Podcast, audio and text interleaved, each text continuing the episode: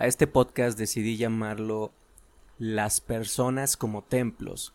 Y esto lo hago principalmente porque considero que es una manera filosófica desde mi punto de vista el cómo veo las interacciones humanas entre nosotros. Eh, para mí, el creer que las personas somos como templos me da la libertad de poder plasmarlo, por así decirlo. En el momento en el que tú te encuentras a una persona, esta persona representaría un templo, por así decirlo. ¿Por qué lo digo? Porque estás pisando un terreno en teoría sagrado. Por eso se dice que cada cabeza es un mundo. Estás pisando un terreno que obviamente no es de tu propiedad. Estás visitando un lugar que esa persona lo cuida como a esa persona se le antoje. Y creo que lo adecuado, por así decirlo, o lo sano desde mi punto de vista para interactuar con alguien y más entre sexos opuestos, pero no importa el sexo, realmente creo que la interacción sigue siendo la misma, sea el sexo que sea. Pero creo que lo más ideal es que cuando visitas a una persona o visitas su templo, por así decirlo, dejas una especie como de ofrenda, si así le quieres llamar, dejas flores, dejas lo que sea, pero visitas ese templo. Entonces tú al visitarlo, te liberas o te desapegas de la necesidad de modificar ese templo, porque esto es lo que muchas veces ocurre eh, a nivel sociedad, cuando nos relacionamos. Queremos modificar todo de la otra persona, lo he tratado en otros temas, pero también creo que es necesario intervenir en este modo aquí. Así que bueno, vemos el templo, por así decirlo, y en, e inmediatamente se nos vienen a la cabeza ideas de cómo podríamos modificar eso. Cómo le cambiarías la fachada, qué pintura le pondrías por dentro, qué muebles le sustituirías. Cuando de entrada nos olvidamos de que ese templo es ajeno, de que ese templo es un mundo que no puede ser modificado por alguien externo si es que la persona no te lo permite. Pero comprendo que está esta necesidad constante de querer poseer y de querer que todo sea como lo diseñamos. Pero para mí eso en qué se convierte. Por ejemplo, tú puedes modificar el templo de una persona si así se dan las cosas.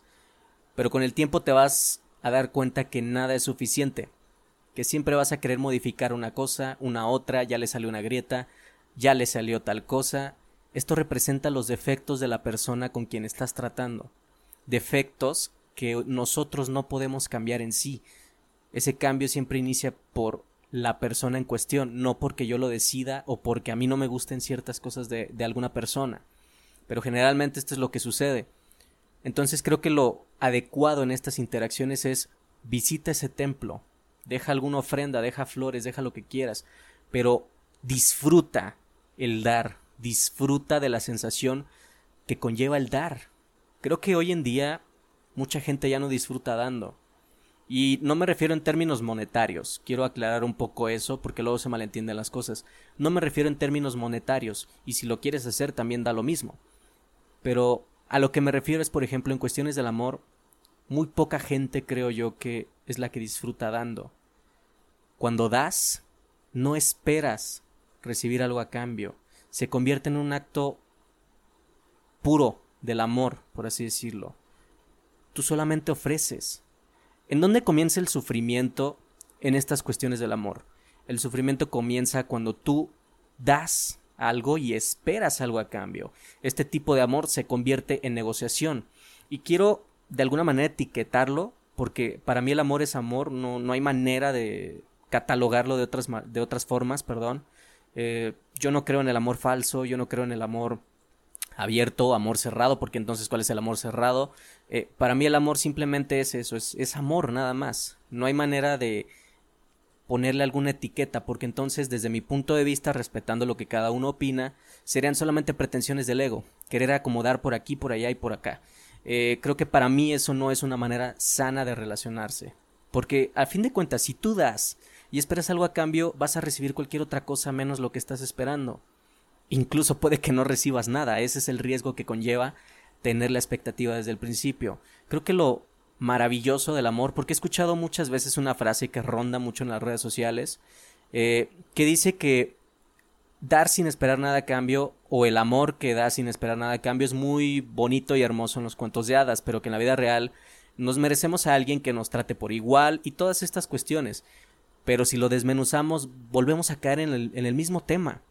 Volvemos otra vez a esperar algo de la persona y si la persona no puede otorgarnos lo que esperamos, va a empezar el conflicto otra vez. Por eso están las peleas. Es esta necesidad de posesión constante, esa necesidad de, de a fuerza como yo quiero que sean las cosas y si no salen me enojo. Ahí es donde está todo el drama. Cuando se nos olvidó que lo más hermoso es solamente dar. Creo que lo que te priva de tu libertad, lo que aplasta tu libertad, creo que está lejos de ser amor, desde mi punto de vista, está lejos de ser amor. ¿Por qué te vas a sentir bien cuando tu libertad ha sido aplastada? ¿Por qué te vas a sentir bien cuando te sientes limitado? ¿Por qué te vas a sentir bien cuando te sientes controlado? ¿En dónde estaría el bienestar? Por eso está una frase que dice que la vida es un riesgo. Creo que si te lo tomas muy en serio, mm, pueden pasar ciertas cosas, pero para mí todo está en constante equilibrio. Hay luz y oscuridad, como siempre lo he mencionado. Todas las personas lo tenemos y el conflicto principal en relaciones amorosas siempre comienza por la no aceptación de la oscuridad de la otra persona. Todos la tenemos, no hay manera de negarla u ocultarla, es imposible. La oscuridad siempre sale de manera automática, porque es parte de nosotros, pero ¿qué sucede cuando la negamos? Nos empezamos a dividir por dentro, la sociedad nos pide esto, nos pide no, tú no puedes aceptar esto de ti, niégalo, tú no eres así, tú no eres así, y empieza todo este drama dentro de nosotros porque estamos divididos, porque no nos aceptamos. El momento en que te aceptas, sientes una plenitud interna que realmente cambia tu punto de vista, pero es una aceptación total. Mucha gente, lo he visto porque a mí también me pasó, yo estuve mucho tiempo en esa situación, vive huyendo de la soledad. Y creo que aquí hay un punto específico a tratar porque muchas veces no diferenciamos la soledad del aislamiento. El aislamiento es lo que implica el sufrimiento, aislarte, te sientes enfermo o enferma contigo misma o contigo mismo, estás aislado, sientes que algo te hace falta. Y esa es la pregunta que yo siempre hago, ¿qué sientes según tú que te hace falta? Porque como humano lo tienes todo. Y si estás en aislamiento constante, así tengas 100 humanos a tu alrededor, te vas a seguir sintiendo solo, te vas a seguir sintiendo vacío, porque no hay una plenitud contigo, ningún humano, porque esto es lo que se nos ha vendido muchas veces, nos hacen creer que para estar felices tenemos que tener a fuerza a alguien a nuestro lado, cuando realmente no es así. Y tampoco para que no se malentienda esto, no me refiero o no estoy diciendo que nos vayamos al extremo y que no nos relacionemos con nadie. A lo que me refiero es relaciónate. Yo jamás he estado en contra de eso. Creo que de lo que yo estoy en contra, si tendría, si tuviera que hablar otra vez de mí, es en que sea a fuerza, en que a fuerza una persona se tenga que quedar conmigo. De eso estoy en contra. Porque el día en que yo fuerzo a alguien a quedarse conmigo, nos vamos a matar mutuamente, nos vamos a destruir. Cada quien va a querer diseñar al otro, va a querer perfección. La perfección no existe. No puedes diseñar al otro por más que quieras. Si tú diseñas a la otra persona, le ajustas algunas cosas, se le van a aflojar otras y así va a estar. No va a haber una perfección como tal. El humano basa su naturaleza en eso, basamos la, la naturaleza en nuestra perfección. Jamás hemos sido perfectos. De hecho, creo que es gracias a nuestra imperfección que han surgido las cosas que hoy estamos disfrutando perdón, en sociedad. Es lo que ha surgido gracias a nuestra imperfección. Gracias a la imperfección, gracias a la oscuridad, existen las películas, existe el drama, existen los conflictos, pero también existen el amor, existe la energía que solamente se concentra en dar. Es un constante equilibrio. Jamás, tampoco para que esto se malentienda, yo no, yo no justifico absolutamente nada de lo que pasa eh, acá afuera en, cuestiones de conflicto, ni mucho menos. Son cosas que obviamente pasan a nivel naturaleza. Nunca he dicho ni promuevo absolutamente nada que tenga que ver con eso, pero tampoco lo niego. No niego que eso de allá afuera existe, no lo niego, pero tampoco lo, lo promuevo, no voy por ahí. Pero volviendo nuevamente a este tema, creo que una manera sana de relacionarte, aparte de la que ya he mencionado, es solamente eso. Relaciónate haciendo a un lado la necesidad de poseer, la necesidad de que alguien sea tuyo. Esa necesidad es lo que mata, esa necesidad es lo que te lastima, esa necesidad constante de que alguien te llene es lo que no te deja que se llene, válgame la redundancia. Al ego mientras más le das más quiere, para el ego nunca es suficiente.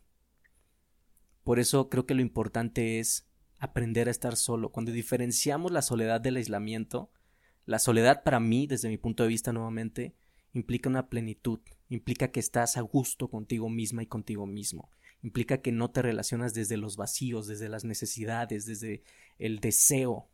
Creo que profundizando también en este tema del deseo, para mí el deseo es lo que destruye la idea del amor. Deseas a la otra persona como si fuera una cosa. Lo deseas, lo quieres para un fin. Creo que eso para mí sería como insultar de manera consciente a la otra persona. La deseo para un fin y entonces en cuanto estoy satisfecho, la desecho, por así decirlo, ya no me sirve. Creo que para mí esa es una idea que nos aleja de esa energía del amor, el deseo, el de ser alguien como si fuera cosa. ¿Y qué pasa cuando conviertes a esa persona en una cosa? Ya no llena, ya no, ya no hay nada que, que, que me provoque un bienestar. La persona se convierte en una cosa, las cosas no se mueven, las cosas no te pueden responder.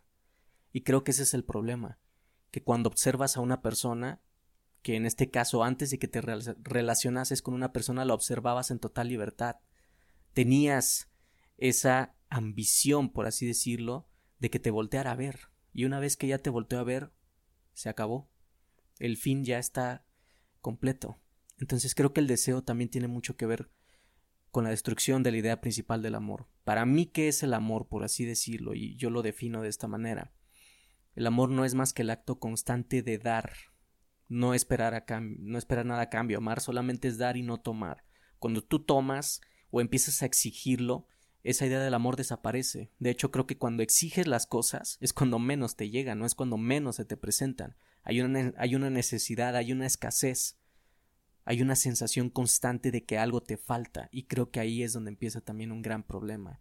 Entonces, yo todo esto lo comparto no porque tenga verdades absolutas, lo vuelvo a reiterar, sino que lo comparto como ideas que a mí me sirve creer y las comparto porque tal vez a alguien que me escucha le pueden servir. Pero para mí desde este punto, por eso considero que de manera filosófica las personas somos como templos. Cuando tú vayas a, a un templo, respeta su fachada, respeta lo que tiene por dentro. Si no cuida ese templo esa persona, es su problema, pero respeta sus fachadas, respeta todo lo que esa persona implica.